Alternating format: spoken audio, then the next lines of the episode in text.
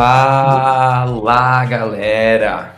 Bem-vindos a mais um Arsenal em Foco, podcast onde sempre falamos sobre o maior de Londres e temos certeza que o Norte é vermelho nessa temporada mais do que em qualquer outra temporada. O Norte é vermelho pra caralho, porque uh, Chelsea, Tottenham. Assim, é o Tottenham, né, que importa, mas a gente pode colocar aqui todos os nossos rivais de Londres estão bem abaixo. Uh, de volta com mais um podcast aqui para vocês, naquele estilo misto, uh, um pouco de pós. Não, não diria nem pós-jogo, pós-decepções, frustrações e também um misto de algum tipo de pergunta, uh, porque hoje eu, eu meio que limitei o tema. Uh, é isso, estou aqui para gravar. Eu acho que tem coisas que precisam ser faladas sobre esses últimos dois jogos do Arsenal. Arsenal e Liverpool. Na verdade, Liverpool e Arsenal, né? Que o Liverpool ganhou, o Liverpool empatou 2 a 2 com o Arsenal e também a West Ham e, e Arsenal, que o Arsenal também empatou, também por 2 a 2 Dois jogos em que o Arsenal saiu ganhando por 2 a 0 no primeiro tempo. Então, algumas similaridades, mas eu acho que elas bem param por aí. Um, é, acho sim. É, é, eu não quero que esse episódio seja muito longo, então eu, eu vou meio que cortar pro tema diretamente, porque tem coisas para serem faladas e. Primeiro, queria começar com um disclaimer aqui, que eu acho que é muito relevante nessa situação. Então vamos lá. É a questão da, do sentimento do torcedor. Vamos colocar assim, chamado dessa forma. Eu, pessoalmente, tenho um, um, um posicionamento uh, quando o time perde, quando o time está numa fase ruim, quando o time deixa pontos pelo caminho. Eu tenho um posicionamento muito específico, muito uh, pessoal. Eu me comporto e eu sinto de uma forma muito específica. Então, muitas vezes, as coisas que eu falo, a forma de pensar, ela talvez não, não, não ressoe tão bem com parte da torcida. Eu acho que é muito importante a gente deixar isso claro, porque uh, as pessoas elas têm o direito de sentir o que elas, o que elas quiserem. Uh, sentir, sabe? Isso, sentimento é uma coisa que dificilmente você pauta com razão. Principalmente no calor da, da situação. A gente. Muitas pessoas vão. Talvez tenham, já tenham passado por situações de, de ansiedade, de algum transtorno emocional. Eu, eu, eu mesmo já tive crise de ansiedade, já tive que passar por esse tipo de coisa, já fiz terapia há bastante tempo. A pessoa que tem alguma, alguma condição, é, algum tipo de transtorno ansioso, desse, ou qualquer outro tipo de problema psicológico, ela sabe que muitas vezes você vai na terapia, você passa com um médico, e esse transtorno ele é um quadro clínico. Mas a racionalização desse quadro clínico nem, não necessariamente vai fazer com que você se sinta bem no momento em que você chegou na conclusão de que você não deveria se sentir tão mal, sabe? É, isso é, o, é, esses tipos de transtornos são o problema do, da nossa geração e ao mesmo tempo a solução que as gerações anteriores querem trazer para isso é ah vai se sentir mal, setinha pro não. Não se sinta mal. Não é assim que funciona, sabe? A gente sabe muitas vezes as coisas que a gente tem que fazer na nossa vida para conseguir superar alguns obstáculos e isso não necessariamente faz com que a gente consiga instantaneamente mudar a nossa, nossa forma, nosso sentimento, é, o nosso subconsciente, que é basicamente o mestre das nossas emoções, né? O nosso subconsciente. Então, por que que eu tô trazendo isso? Um abraço pro Luan, que o Luan sempre fala o Lua sempre fala que eu dou umas voltas assim para chegar num ponto e que no final tudo faz sempre muito sentido, mas que eu dou uma volta gigante para chegar nesse ponto. Por que, que eu tô falando tudo isso? Eu tô falando tudo isso exatamente porque o torcedor, a gente pode racionalizar o que a gente quiser sobre a temporada do Arsenal. a gente pode saber que a gente entrou com a prioridade de terminar na Champions League, a gente pode saber que a gente é um time muito jovem, a gente pode saber que a gente tá com mais pontos do que os, os invincibles, tá ligado? A gente pode saber que a gente tá disputando com o Manchester City, que é uma máquina, a gente pode saber que além de tudo os caras têm o Haaland com, sei lá, 30 gols no campeonato. A gente pode dar muitas razões para querer racionalizar e entender que o Arsenal tá excelente, na verdade. Mas qual que é o sentimento, sabe? Eu sempre falo sobre as circunstâncias, né? As circunstâncias são tão relevantes na maioria das vezes, elas que pautam o nosso subconsciente, as nossas emoções. O sentimento geral é de nervosismo no mínimo. A pessoa mais racional e que confia mais no Arsenal que existe, ela deve estar nervosa nesse momento, sabe? ela tem que estar tá nervosa. Se ela entende a importância da situação para o Arsenal e se ela e se o Arsenal é uma coisa importante na vida dela, ela tem que estar tá nervosa. Isso é o mínimo, sabe? Então, é, eu quis dar toda essa é, pintar esse esse cenário só para deixar claro que independente de tudo que eu vou falar aqui nesse podcast, eu entendo e eu nunca falaria que um torcedor não pode sentir o que ele está sentindo.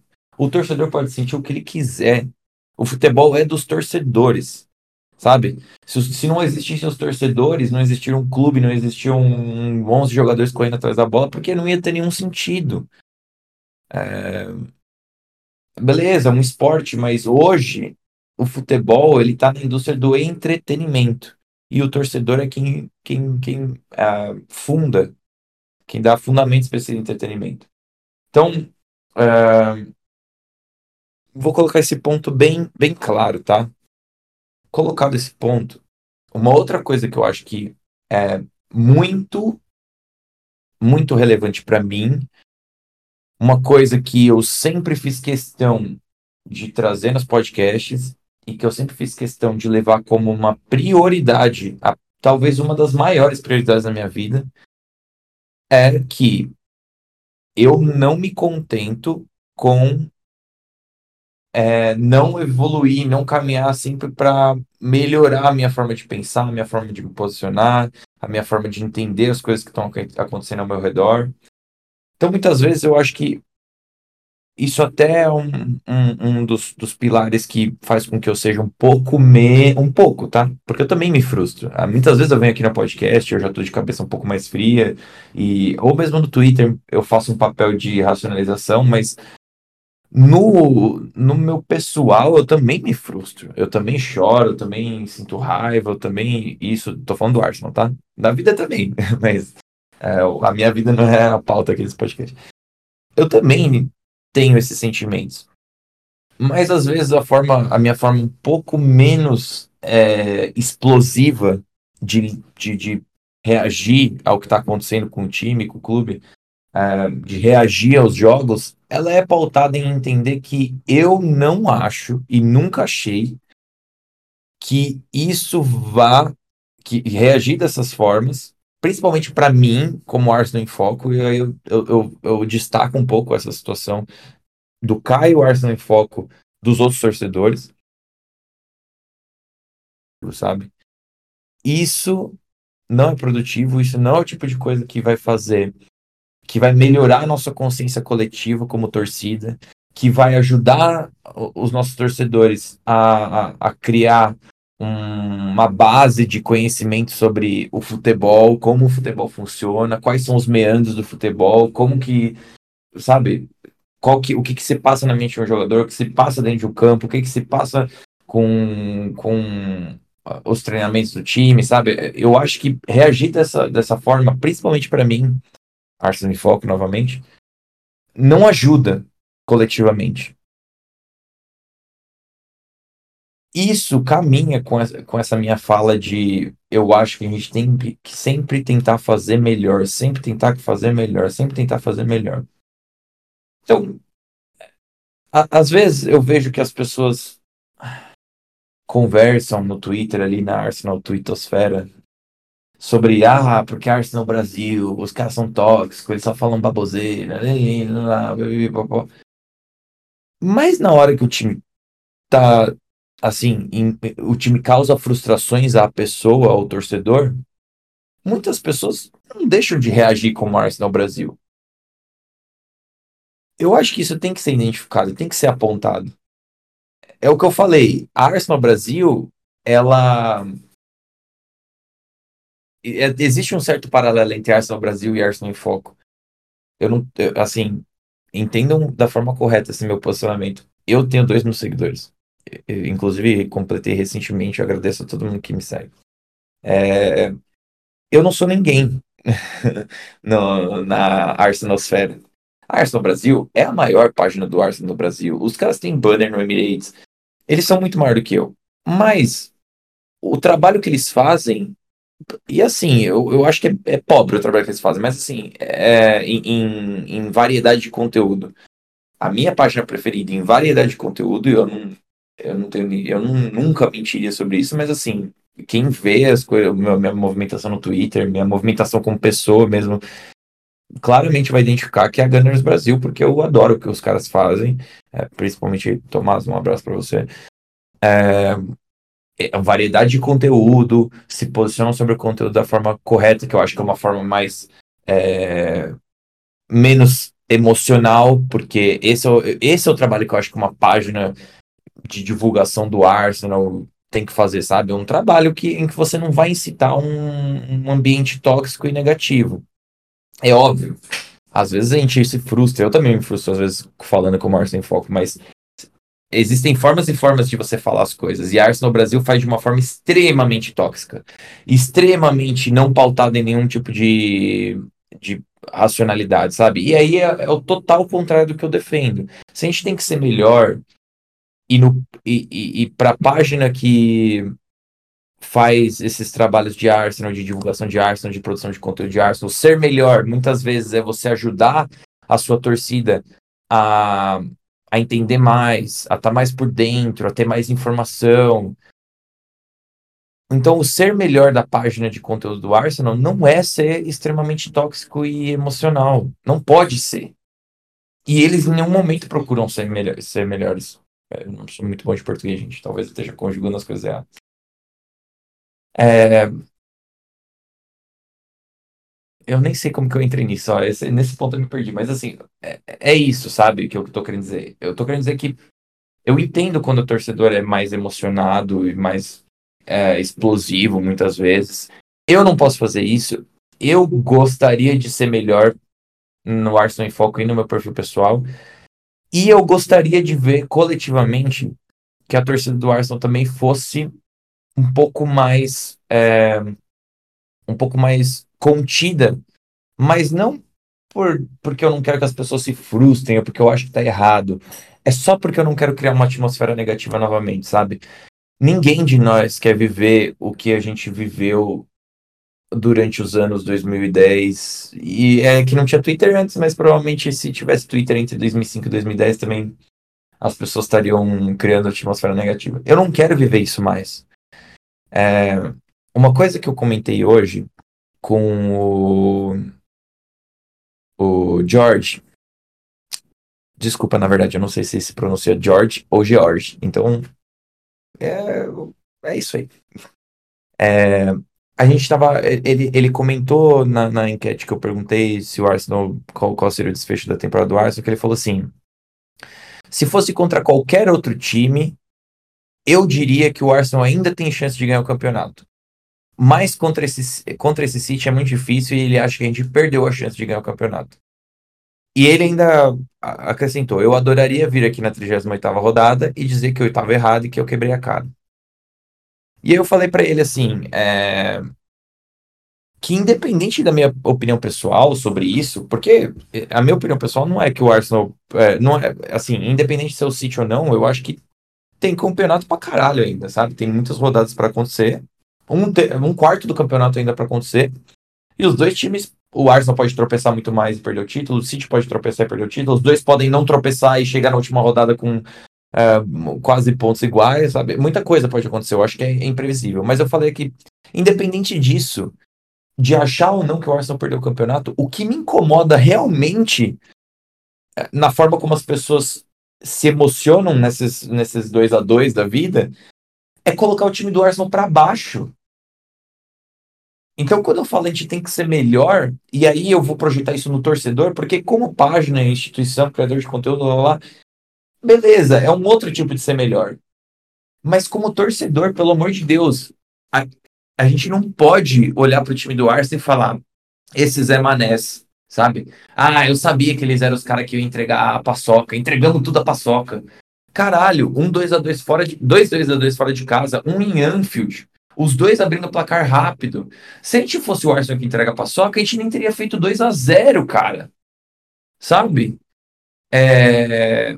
Vamos lembrar de temporadas anteriores. O Arsenal que entrega paçoca parou lá em Newcastle, sei lá, três rodadas do fim na temporada passada. Aquele Arsenal nem se mexia em campo. O Newcastle amassou aquele Arsenal. Nessa temporada a gente foi em Anfield e meteu 2 a 0 na lamba dos caras. O primeiro tempo foi só nosso. Sabe? É, eu acho que existe. A gente não pode. Isso que me, me incomoda um pouco. E, e novamente, eu vou fazer, voltar para o disclaimer que eu fiz no começo. Eu não me importo que as pessoas fiquem tristes, frustradas. Isso eu nem tenho que me importar. As pessoas são, têm o direito de sentir o que elas quiserem. O que eu acho que a gente não pode é voltar para a forma como a gente fazia quando o Arsenal era patético. Na, em, quando a gente estava mergulhado naquela merda, eu já era contra fazer isso. Eu já era contra. Eu nunca achei que esse ambiente tóxico ia a, a, a, adicionar em nada para nossa vida. A gente, como torcedor do clube, a gente pensa que a gente tem que dar suporte, a gente tem que, e de certa forma a gente espera algo em troca do clube que é um lazer, né, um entretenimento, realmente é poder se sentir feliz e se identificar com uma, em uma comunidade e que essa comunidade prospere, e nesse caso é com títulos, com jogos bons. A gente espera isso. Perpetuar um ambiente tóxico nas redes sociais, que já é um ambiente tóxico por, por natureza, fazia com que torcer para o Arsenal no Brasil, a gente não mora em Londres, caralho. A gente não vai no estádio ver jogo a gente não tá lá junto com o narrador da ESPN gritando gol, abraçar todo mundo. São poucos os encontros em que a gente pode fazer isso. É uma torcida espalhada por um país continental, caralho. Então, naquele momento mergulhado na merda, eu já não achava que isso fazia sentido, porque qual que é o ponto de torcer pro Arsenal se a gente, nem entre a gente, a gente consegue não propagar um ambiente tóxico? Sabe? E, eu sei que muitos dos conteúdos que eu faço aqui no podcast, ah, porque análise, desempenho, vídeo, podcast, e desde o primeiro podcast, meu primeiro podcast é as sete últimas rodadas da Premier League, em que eu fazia uma análise de pontuação e, e pipipipopó. Beleza, o meu perfil é analítico, mas isso é só uma faceta sabe? Eu sou torcedor do Arsenal, eu quero falar com as pessoas e, e conversar e, e, tentar ter esperança, sabe? Não tentar ficar é, lamentando e, e, vendo como que o time é bosta. Isso nunca foi minha, minha forma de pensar. Então, isso me frustra bastante, cara. Isso me frustra bastante. E assim, isso e, e só para deixar claro, tá?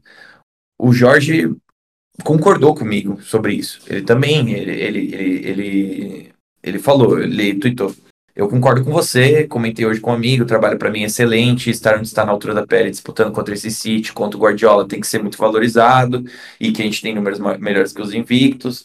Isso não é, eu só estou trazendo essa situação porque foi uma oportunidade em que eu conversei com alguém sobre isso hoje. É, é isso que me incomoda, sabe? É ver gente, e cara, pós-Liverpool, é, assim, de certa forma, é, são... Eu estou vivendo uma uma dualidade aqui. Porque, para mim, entre o jogo contra o West Ham e o jogo contra o Liverpool, o jogo contra o West Ham é muito pior para mim. Eu fiquei muito mais frustrado no 2 a 2 contra o, contra o West Ham porque pelas circunstâncias é um time mais fraco a gente não, a gente a gente permitiu que eles fizessem o 2 a 2 não houve uma imposição do outro lado assim tão forte que que quebrasse a nossa a nossa capacidade o jogo contra o Liverpool jogo por jogo me frustrou muito menos eu entendo o que aconteceu lá cara a gente foi em Anfield as pessoas querem vender uma ideia de que o Arsenal permitiu que o Liverpool voltasse pro jogo, porque o Chaka, porque não sei o que. Não, cara. O Liverpool tava em Anfield, cara. Ah, porque a, a, a torcida se inflamou com o Chaka. Cara, é, o próprio Arteta falou na coletiva pós-jogo, no lance que logo depois do, da discussão do Chaka com, com, o Arnold, a gente foi lá e teve grande chance ainda de, de marcar gol. A gente poderia ter feito 3 a 0 Quando o Liverpool entra num ritmo, e eles conseguiram isso, entrar num ritmo, e isso não é só porque, porque teve uma discussão em campo, porque e é, é isso que eu também questiono. Contra o Chelsea em Stamford Bridge, o Chaka fez exatamente a mesma coisa. Discutiu com o Jorginho lá na beira do campo, não sei o que lá, lá, lá. Ninguém, tava todo mundo até uma semana atrás aplaudindo o Chaka porque ele fez isso. Esse é o Chaka, cara. É... Não foi isso que fez o Liverpool voltar pro jogo.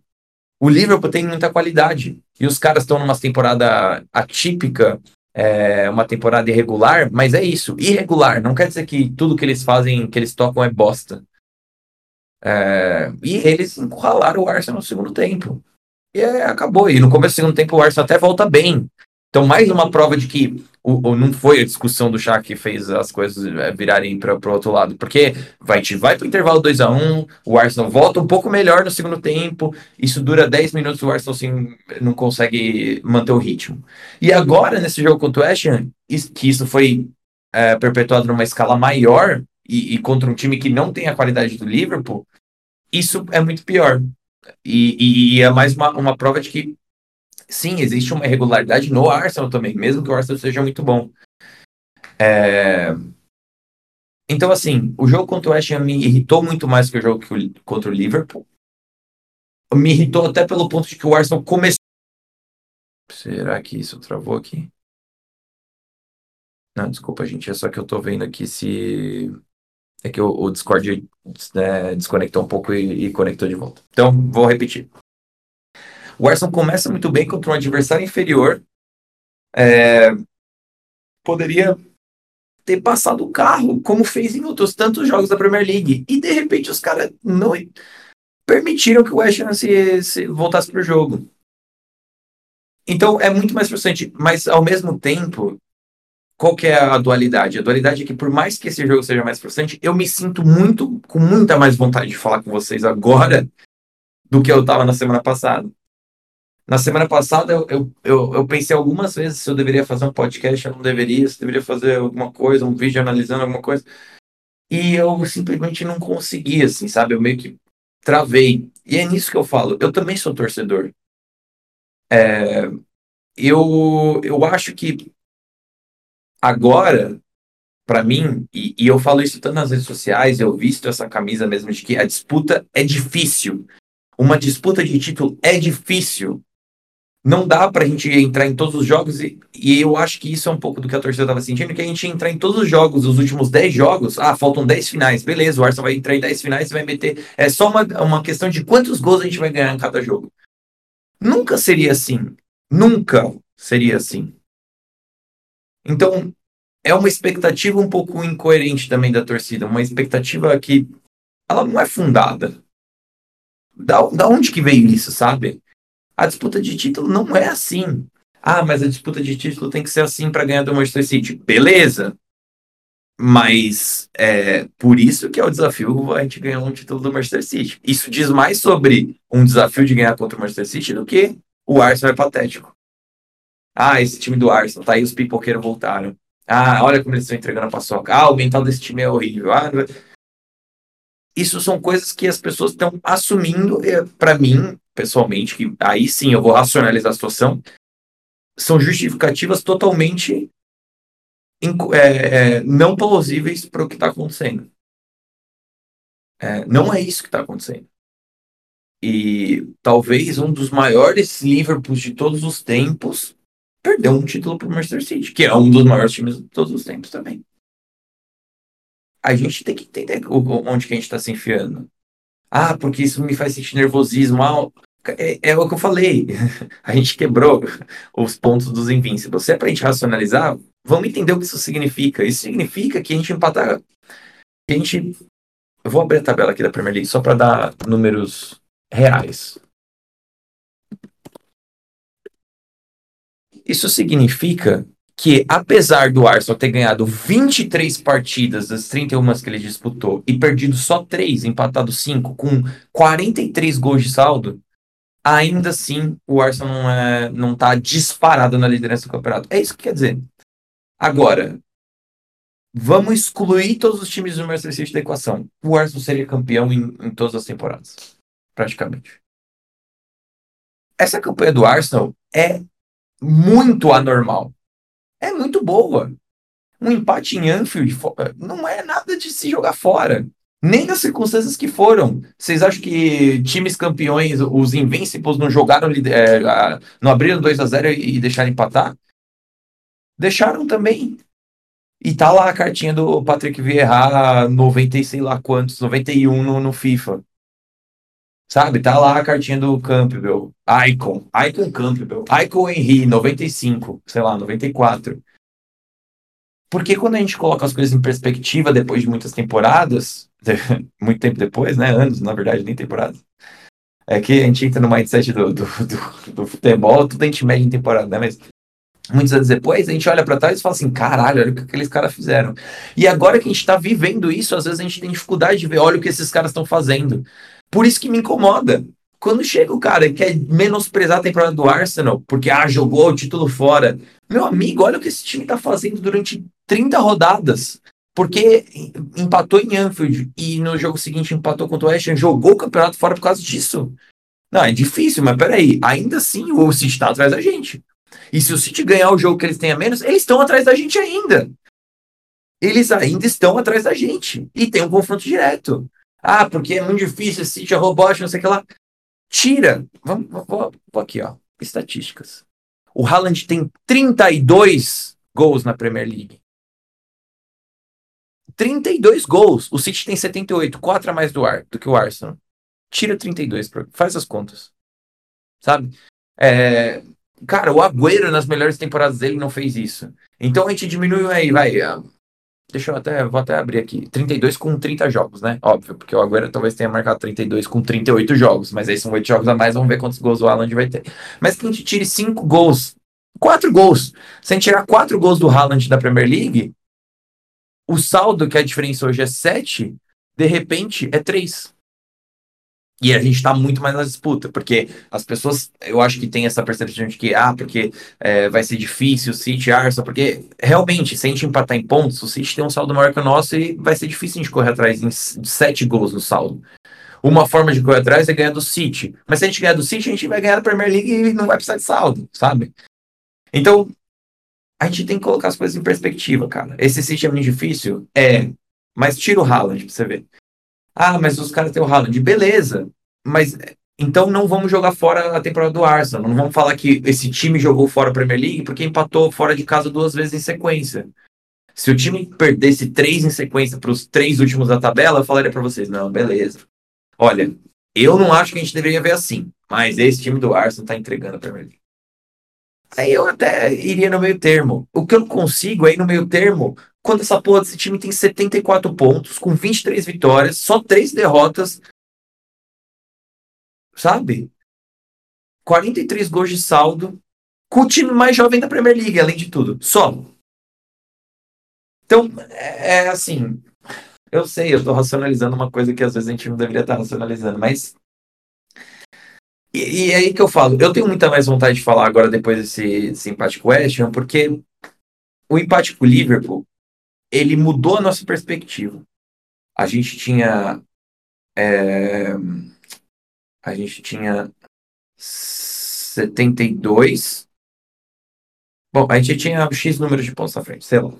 Mas era uma quantidade de pontos que a gente tinha uma margem de erro. E a gente perdeu essa margem de erro. Só que esse último empate, ele não muda nada na nossa matemática, teoricamente. Ele não muda nada. Porque tá seis pontos na frente do, do City. É, a gente tava oito pontos na frente, né? A gente tinha margem, isso é, essa, é, essa é a conta. A gente tava oito pontos na frente.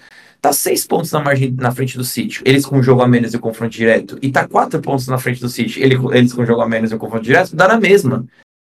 A gente precisava ir no Etihad e empatar ou ganhar. A gente continua precisando ir no Etihad para empatar ou ganhar. Nada, não, muita coisa não mudou. A gente só perdeu um empate no meio do caminho. Mas a gente não perdeu o empate no meio do caminho. A gente usou o empate no meio do caminho que a gente tinha, a gente tinha em, em nossa vantagem. É, e, e, muitas eu, eu entendo que muita da insegurança dos torcedores é se pautar em, no fato de que o City não vai perder mais um jogo até o final da temporada. E aí, beleza. Você quer acreditar nisso? Eu não tenho como te dizer o contrário. Mas eu não tenho como te. Mas você também não tem como me negar que o City vai perder algum jogo até o fim da temporada, sabe? Não tem. É, é isso. É, é, é, é a gente e, e, isso me incomoda também. Então, sempre entrar nesse ponto, então vamos entrar nesse ponto. Isso me incomoda também, na verdade. Porque ao mesmo tempo que as pessoas falam assim, ah, o City não vai perder mais um jogo, tá na... já acabou. Eu vou falar para você, não, o City vai perder jogo sim. Não acabou não, o Arsenal vai ser campeão. Ah, mas é, você não conhece o City. E aí eu fa... e aí é nessa hora que eu viro e falo assim, mas você pessoalmente prefere viver sua vida torcendo pro Arsenal mas sabendo que você vai ser sempre inferior ao City, mesmo na temporada em que você abre quatro pontos de vantagem? É isso. Isso que você quer viver nesse final de Premier League.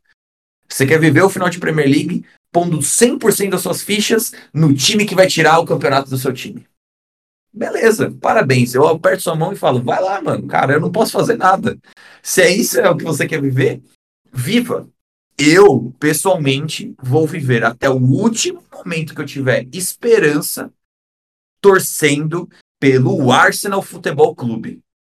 Pelo Mikel Arteta, pelo Martinelli, pelo Saka, pelo Gabriel Jesus, pelo Chaka, o Odegar, no camisa 5 não importa tanto, e todos os outros caras da defesa, o Aaron Ramsdale, que é um goleiraço do caralho, Ben White, Saliba, Tierney, Zinchenko, esse Gabriel Magalhães, que inclusive eu tenho que vir aqui queimar minha, minha língua, porque o que o cara estava sendo inconsistente no começo da temporada, ele deixou para trás há muito tempo, há muito tempo já, e eu já fiz esse comentário alguns jogos atrás, mas continuou. O cara é talvez o melhor jogador do nosso time hoje.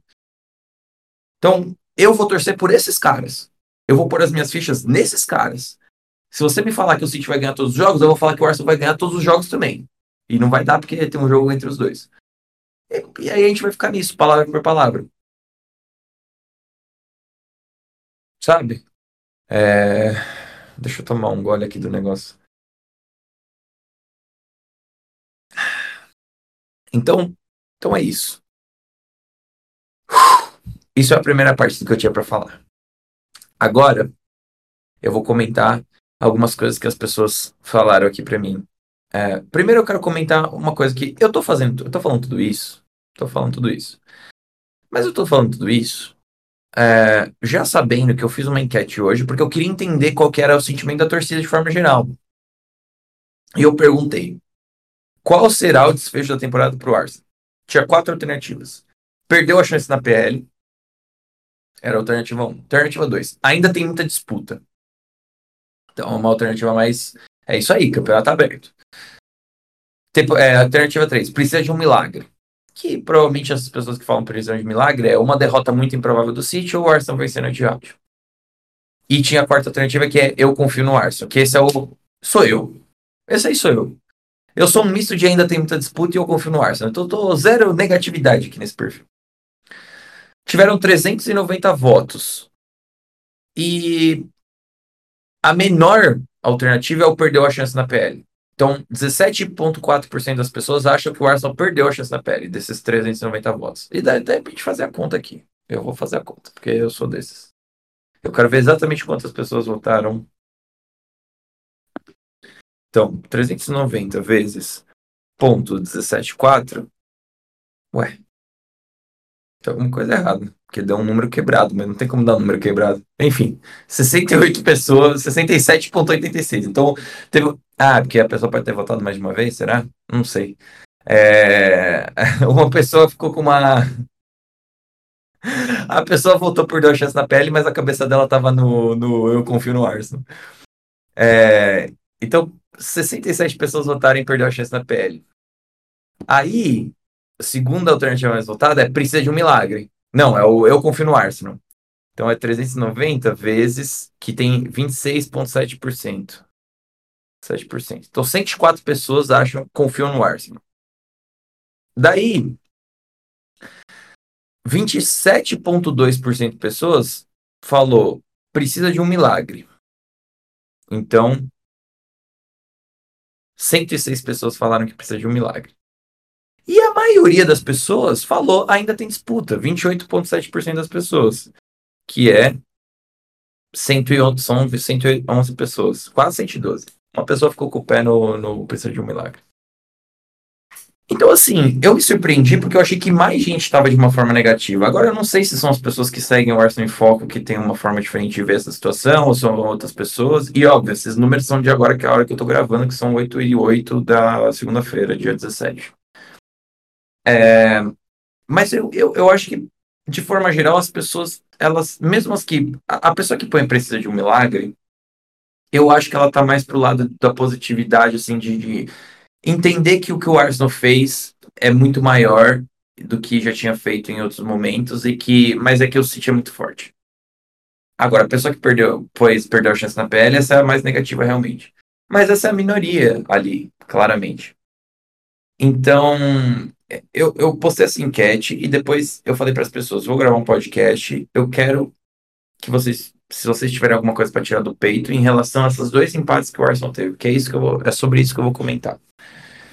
Então, vamos lá. O Leonardo Alves falou: Acho que temos que falar sobre Partey e o Chaka. Essa dupla meio que causou os empates nessas últimas duas partidas. É, Leonardo, obrigado pelo comentário. Cara, assim, eu acho que o Partey foi muito mal nesse último jogo. Eu não gostei de nada que ele fez. É, eu acho eu sou um grande advogado do Jorginho, sempre fui.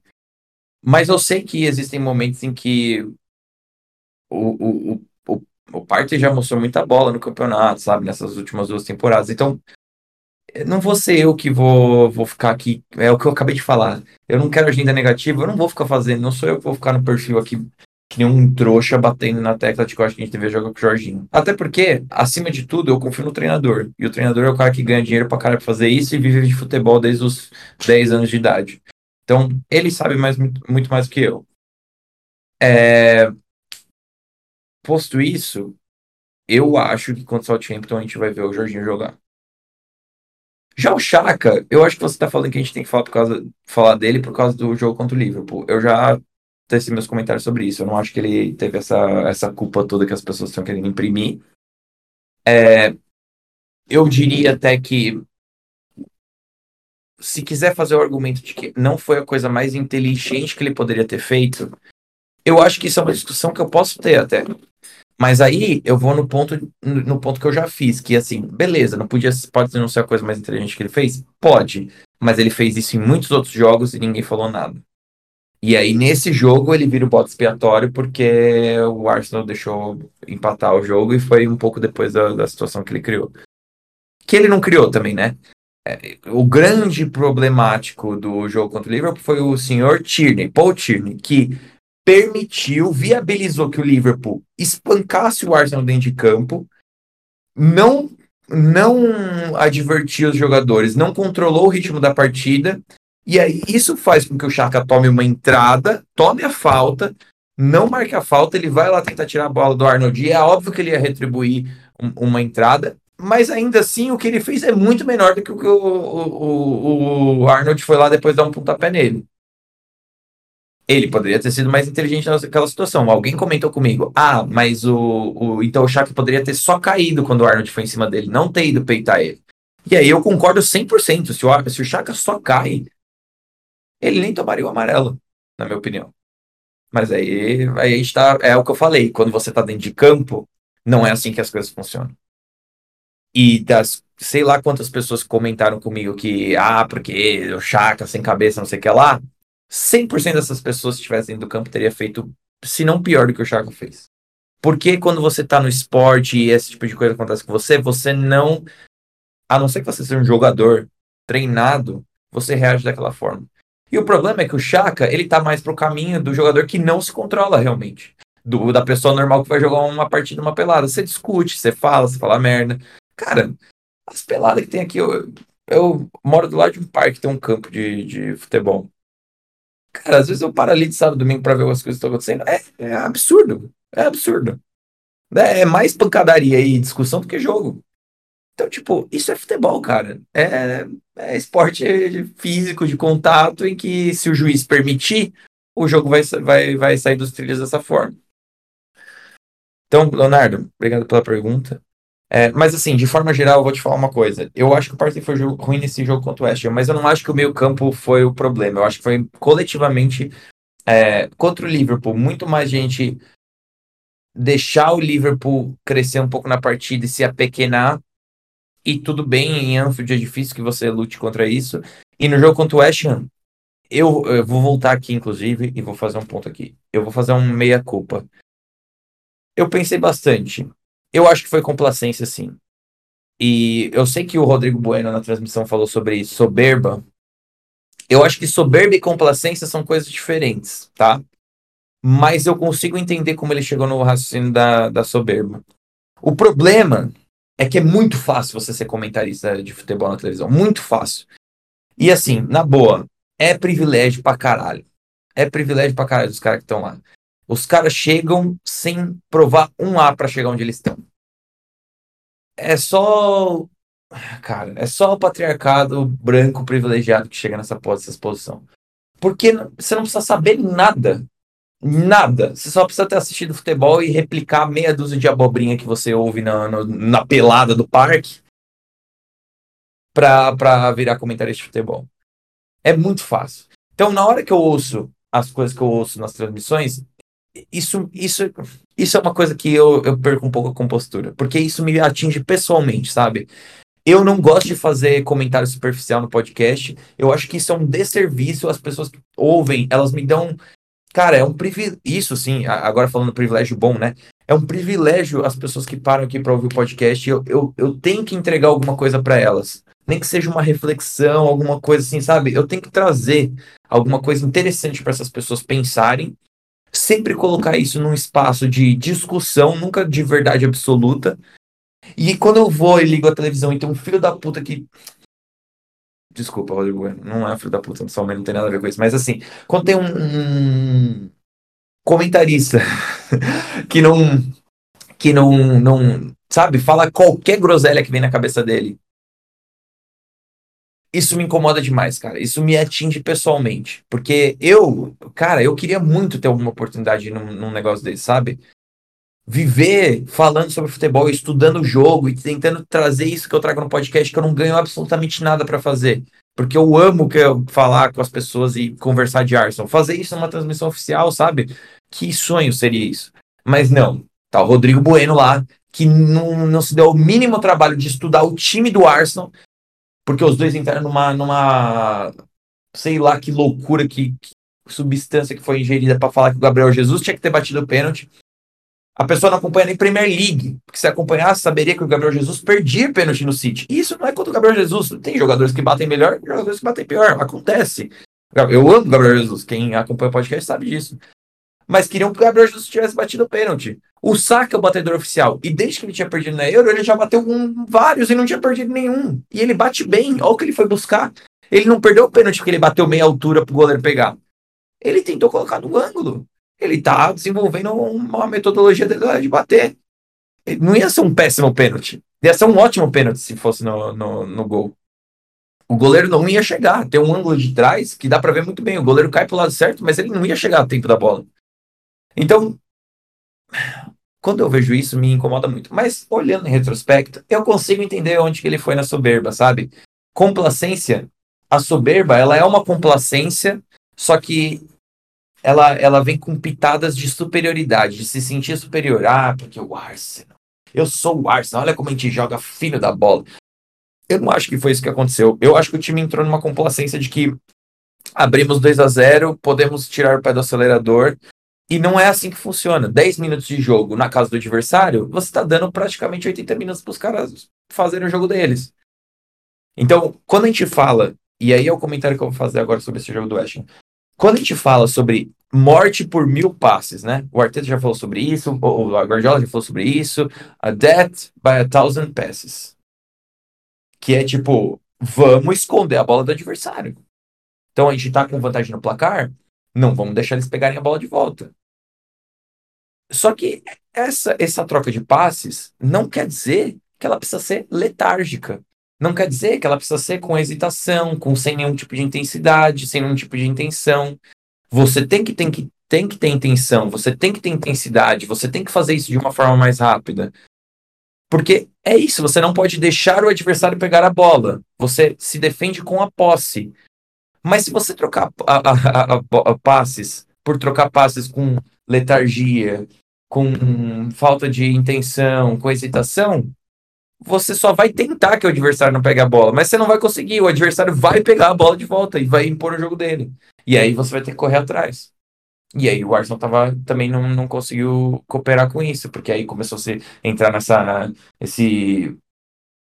Que é meio que uma, um ciclo vicioso, né? O Arsenal pega a bola, não consegue fazer nada porque não tá no, no ritmo que precisa perde a bola, tenta buscar a bola, se desespera pegando a bola, quando pega, não tá com a mesma calma que teria, porque já tá sentindo um pouco a pressão de uma, duas, três chances, de uma, duas, três duelos que perde, aí já não consegue fazer nada frutífero com a bola, aí perde a bola, e tem que correr atrás da bola de novo. Sabe? Cara, é por isso que eu, há muito tempo, desde a temporada passada, falo, o esporte, o futebol, além de tudo, é um esporte psicológico. São 11 pessoas num time pessoas, não máquinas. Se fossem máquinas, eu falaria assim: é um esporte totalmente talento. Como você programar sua máquina, se você programar ela melhor para jogar melhor, beleza. Se você não programar ela melhor, ela não vai jogar melhor. Mas não é assim que funciona. São pessoas, cara. Sabe? Às vezes a gente perde o ônibus porque a gente não tá com a cabeça no lugar porque tá acontecendo um monte de coisa errada e a gente ah, começou a ficar nervoso porque as coisas estão acontecendo errada, aí foi sair de casa, aí esqueceu a chave na porta, aí voltou para pegar a chave porque você esqueceu porque estava nervoso, aí você perdeu o ônibus que passou 10 segundos a mais. A nossa vida, todo dia, ela acontecem um monte de coisas que são totalmente influenciadas por como o nosso psicológico tá naquele dia e que vão. E o psicológico é uma coisa que é mutável, né? Então elas vão transformando, deixando nosso psicológico melhor ou pior, mais confiante, menos confiante, é, mais cansado, menos cansado, sabe? Então, é isso. O esporte é psicológico, acima de tudo. Bruno Queiroz, que sempre manda pergunta. Um abraço para você, Bruno. Vi gente falando que o Arsenal foi um pouco arrogante quando estava vencendo por 2 a 0 Digo, achou que, está, que o jogo estava ganho. Acho que isso aconteceu? Se não arrogância, pelo menos uma complacência ou excesso de confiança. Afinal, trouxemos Liverpool e o West Ham de volta ao jogo. Bruno, acabei de comentar sobre isso, mas é exatamente isso que eu acho, cara. Exatamente isso. Eu não concordo com soberba, porque eu não acho que o time do Arsenal tem esse perfil de se achar superior aos outros times é, por fundamento, sabe? Eu estou aqui, eu tenho o direito de ganhar essa partida porque eu marquei dois belíssimos gols. Não, não acho que é isso que aconteceu, sabe? Então, e soberba é um negócio que o cara que tá numa cabine com um microfone na frente, mas sem nenhuma emoção do lado dele, querer imprimir soberba num time de futebol porque a gente permitiu um. Porque ele tava falando isso desde o 2 a acho que desde o 2 a 0 na verdade, quando o West Ham começou a ter uma duas chances. Mas assim, vai, desde o 2 a 1 O cara querer falar isso desde o 2 a 1 sei, com 20 minutos de jogo é. Pra mim é demais, sabe? Pra mim é um pouco demais. É você. É o que eu falo, você tá numa posição de comentar pra sei lá quantas mil pessoas que estão assistindo o jogo do Arsenal na, na ESPN. Tem um pouco de responsabilidade com o que você fala, sabe? Tem um pouco de responsabilidade. Lilo Lopes. Também sempre manda pergunta. Um abraço, Lilo que eu acho que é Danilo, né? Mas posso estar errado também. O que tem em mente é o mais completo caos causado por esses empates, Caio. Mais uma pergunta. Chances matemáticas ainda temos, mas o fator psicológico é o que mais pesa, principalmente nessa reta final de temporada? Na sua opinião, o que fazer para não deixar a confiança escapar no vestiário? Cara, isso aí, assim, o Arteta fez esse ponto nas coletivas e eu concordo 100% com ele. Ele falou assim: é óbvio que os empates não são ideais, mas o time sabe o que eles precisam fazer porque eles começaram contra o Liverpool muito forte. Um time que não tá, que tá abalado psicologicamente não começa muito forte contra o Liverpool. E mesmo com tudo que aconteceu contra o Liverpool, a gente começou contra o West Ham muito forte. Um time que vem abalado antes do Liverpool e depois por causa do Liverpool, não começa contra o West Ham tão forte como a gente começou. A gente sabe o que a gente pode fazer, o time sabe o que precisa fazer. Contra o Liverpool e o West Ham eu ponho situações diferentes. Contra o West Ham é o medo que eu tenho. É o time daqui para frente. Contra o Liverpool eu já comentei bastante. Cara, Anfield, Liverpool, qualidade. Os caras também imporam o jogo deles, lá, lá. Quanto o West Ham me preocupa mais, porque eu acho que é o tipo de coisa que a gente pode ver no, no resto da temporada. A gente não pode começar o jogo tão forte e não ter é, a capacidade de matar esse jogo, de pegar o jogo pelo, pelo pescoço e falar assim: não é só 2 a 0 é 2, 3, 4, ou que não seja para marcar os gols, mas que seja para se defender com a bola. Então vamos fazer isso da forma que a gente consegue fazer, sabe? É, não vamos jogar, tocar passe sem sentido só porque abrimos 2 a 0 e agora acabou o jogo. Não acabou o jogo, caralho. Tem um adversário do outro lado. Joga o que você pode, joga o que você é capaz sabe? Não joga sem intenção nenhuma, sem nenhuma vontade de fazer a coisa acontecer. 2 a 0 não ganha nenhum jogo com 10 minutos. Então isso é o que me dá medo, tá? Mas eu acho que isso não é um problema porque não é um problema assim é, que não tem resolução, que vai precisar de tempo para resolver. Não acho que é isso. Eu acho que é uma questão de o time entender, acordar agora com esses dois empates e falar assim: olha, agora é a hora. E eu nem acho, e eu acho que assim, se fosse pra gente dizer, o time já fez isso uma vez, a gente perdeu pro City no, primeiro, no jogo do primeiro turno e a gente voltou mais forte. Dois empates e um jogo contra o Southampton agora é uma chance do, do Arsenal voltar mais forte, sim. Então, até na narrativa que eu digo que eu acho que o Arsenal pode ganhar do City, é entendendo que a gente tem o jogo contra o Southampton agora, vamos amassar os caras. Gente, dentro de casa, acorda, amassar o Southampton, treinar bem. Sábado, domingo, segunda e terça, viajar para pegar o City com sangue nos olhos. Então é isso, é isso que eu acho, viu, Lilo? O João Pedro Amorim, que veio mandar mensagem para mim no pessoal também. Obrigado, João, viu, pelo, pelas mensagens de, de carinho. Futebolisticamente falando, o que resultou, o que resultou na queda, na prisão queda. Prisão queda. Prisão Ueda. Bom, eu vou, vou, assumir que é queda. Na queda de desempenho do Arsenal em ambos os jogos, os times. O que os times fizeram que anularam nossas ações? João, acho que eu comentei bastante sobre isso de forma geral já. É, mas eu vou para sua, sua, sua, segunda pergunta, que é: você acha que o Arteta realizou mudanças ruins em ambos os jogos? É. Isso é, é o tipo de coisa que, em retrospecto, todo mundo é o melhor treinador do mundo, né? Isso é uma, um pensamento pra gente, pra ficar pra gente. Em retrospecto, todo mundo é o melhor treinador do mundo. É, eu acho que eu entendo muito mais as mudanças contra o Liverpool, é, no sentido de que não era uma má ideia o Arsenal se defender um pouco mais forte numa linha de 5 e aí explorar a velocidade dos nossos jogadores. Tanto que a gente teve três chances de contra-ataque, claro, em que a gente estava com vantagem numérica ou mesmo número de jogadores e que a gente não matou nenhuma delas. E ali, 3 a 1 é um jogo diferente. Da mesma forma que contra o West Ham, 3 a 1 com o Saka fazendo gol, é um jogo diferente também. Então, é, isso eu entendo muito. Contra o West Ham agora, eu ah, só um, só um adendo. Quanto o Liverpool, eu não, eu não teria tirado o Gabriel Jesus, tá? Eu entendo a estrutura do time que ele quis trazer, mas eu não teria tirado o Gabriel Jesus. Aí, ah, quem vai sair? Não sei, essa é outra discussão, mas eu não teria tirado o Gabriel Jesus. É que o Gabriel Jesus também vem de lesão. Eu acho que isso é uma coisa que tem que ser respeitada. É, mesmo no começo da temporada, ele não jogava os 90 minutos, que ele estava vindo já voando e bem fisicamente, então não é agora que ele vai jogar, sabe? É, Posto isso, contra o West Ham, a substituição Jorginho Partey, eu entendo. Uh, ela veio junto com uma outra substituição que eu não lembro exatamente quem foi agora. Uh, é, eu não lembro agora qual que foi a substituição, mas eu sei que houve um momento em que a gente foi com meio que o Chaka criando uma estrutura no meio que a gente tirou lateral para ter o, o Reese Nelson aberto de um lado e o o ah, o Saka aberto do outro. Já não me lembro mais agora tão bem. Mas eu acho que ali se perdeu muito da estrutura do time. Fábio Vieira, e, e aí a gente tirou o Odegar depois também para entrar em Enquetear.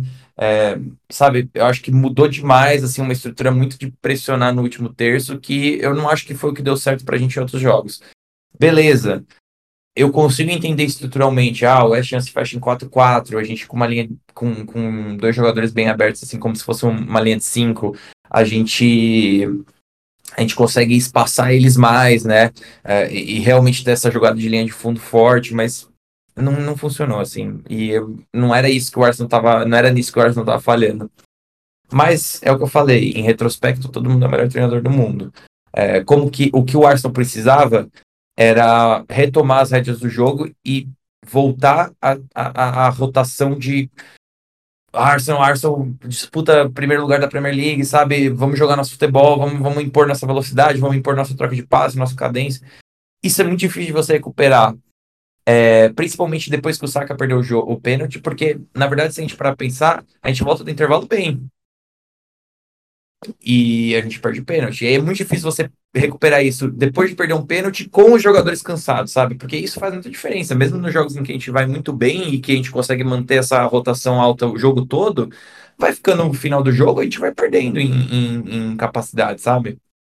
Então, recuperar isso, então ali, qualquer substituição que você fizesse, ela vai mais para um caminho de mudanças pontuais na estrutura ou de, de qualidade de jogadores para tentar uma coisa diferente e, e tentar desorganizar o adversário no, no que eles estavam fazendo, sabe? O adversário tá vendo isso, isso, isso, isso, de repente entra um jogador que faz um pouco diferente, isso, isso muda, sabe? É...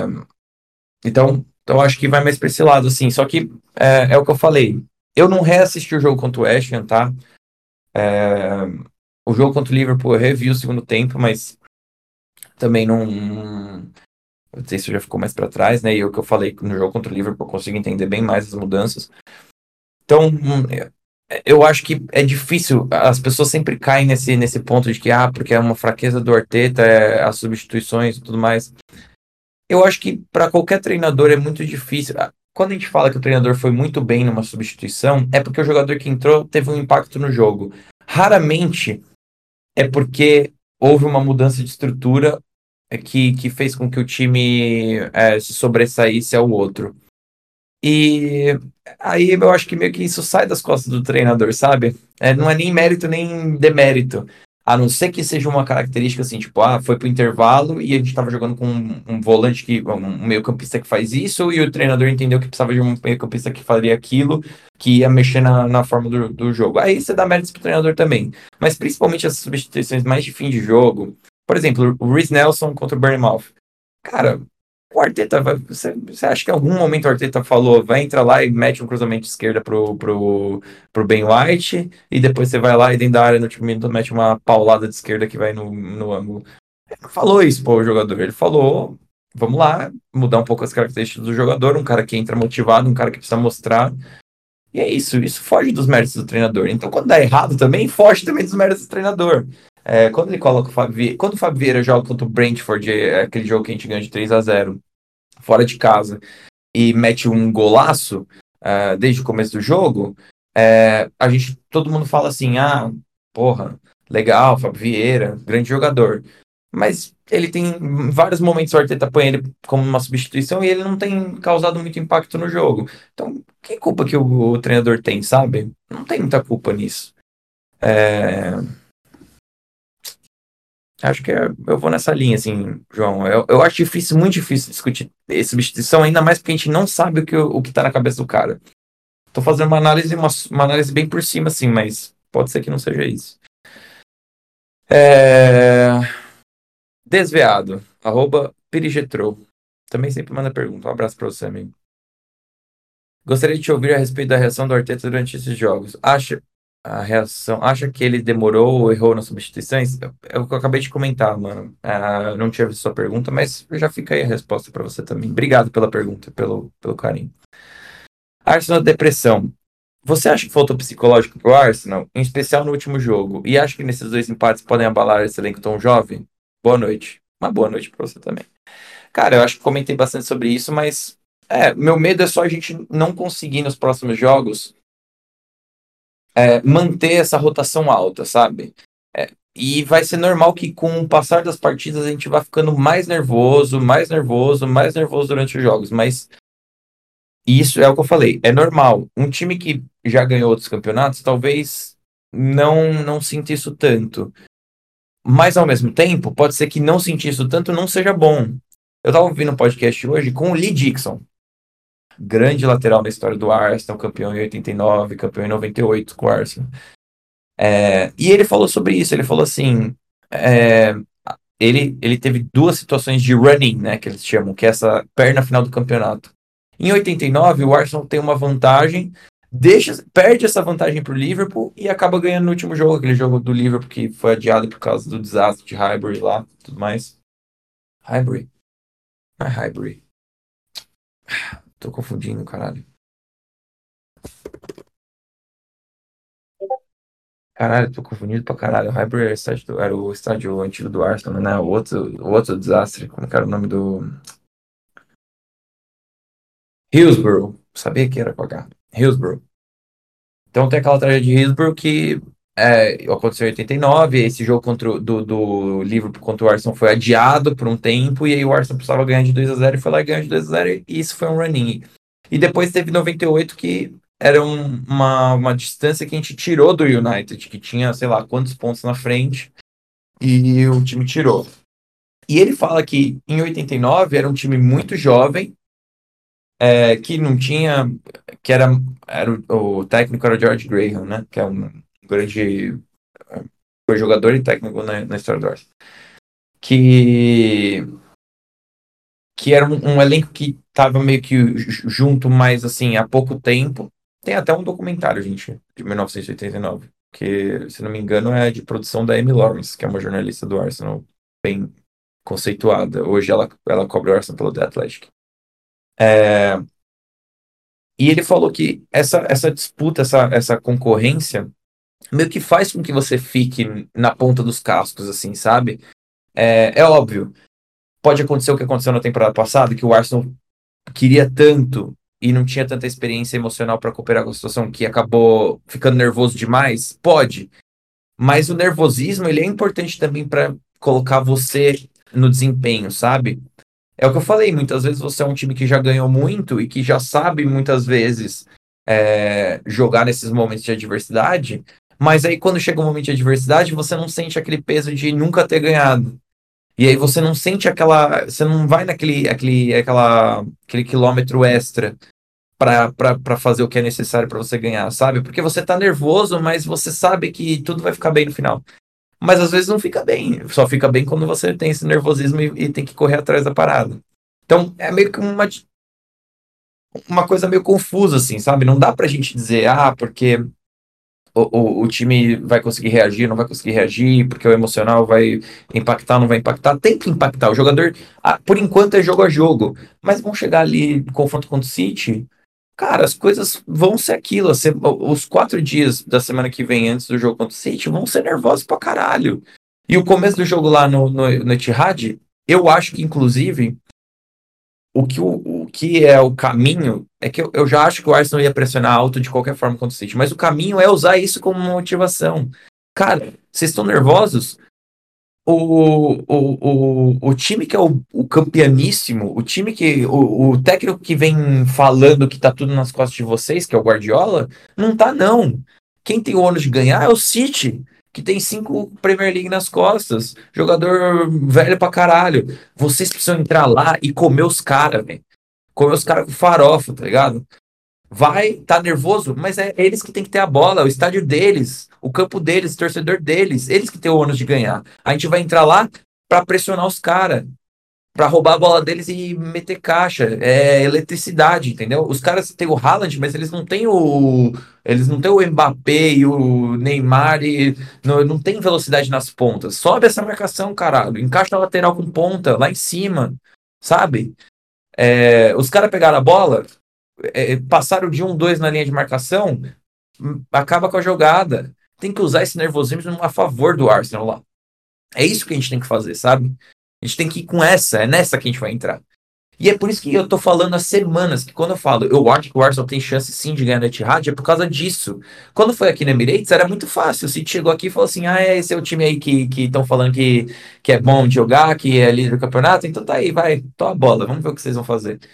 E aí, beleza. E aí foi um jogo ataque contra ataque, mas assim, muito menos responsabilidade do City. O City era o underdogzaço nesse jogo. Tava muitos pontos atrás, jogo de atrás, menos jogos. É... Não, o Arsenal tava com um jogo a menos, né? Mas vários pontos atrás, na casa do adversário, eles não deviam nada. Agora é o que a gente quer ver. É, é City Arsenal. Vamos ver se eles têm fome mesmo de, de passar a pressão do, dos moleques do Arsenal, do time mais jovem da Premier League. Vamos ver. Me alonguei pra caralho, né, Gabriel? Gabriel, acho que é o seu nome, né?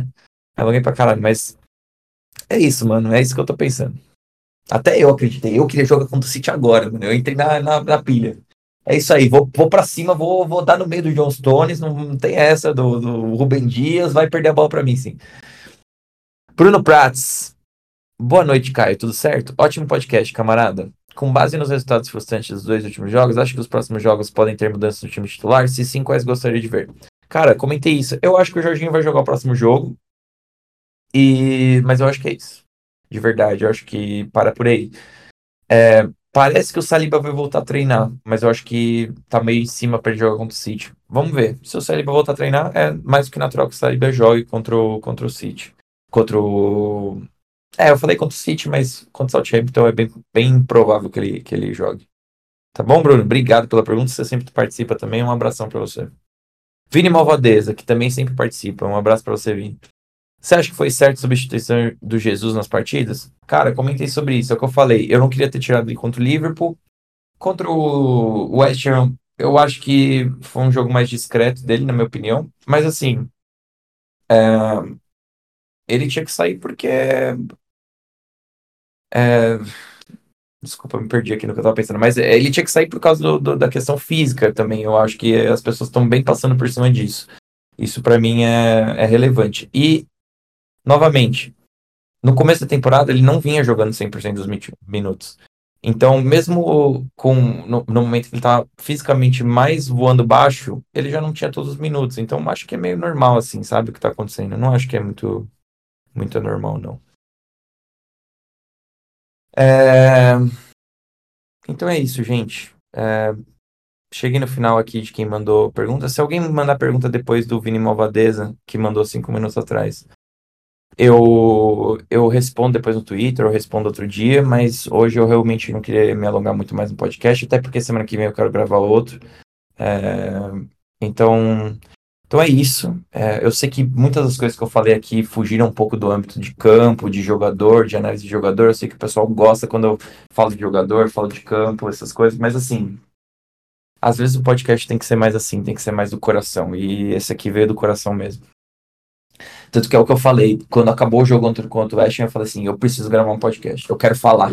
Sabe, eu tava, eu tava sentindo essa, esse chamado de eu preciso falar sobre esse time, eu preciso compartilhar com as pessoas o que tá passando no meu peito, na minha cabeça, no, o que eu acho e. Enfim. É, é isso, tá bom, gente? Então, a gente se vê na próxima. Comentem comigo lá se vocês quiserem conversar. Arroba Canhovini, arroba FC Underline Foco. A gente se vê na próxima. Valeu!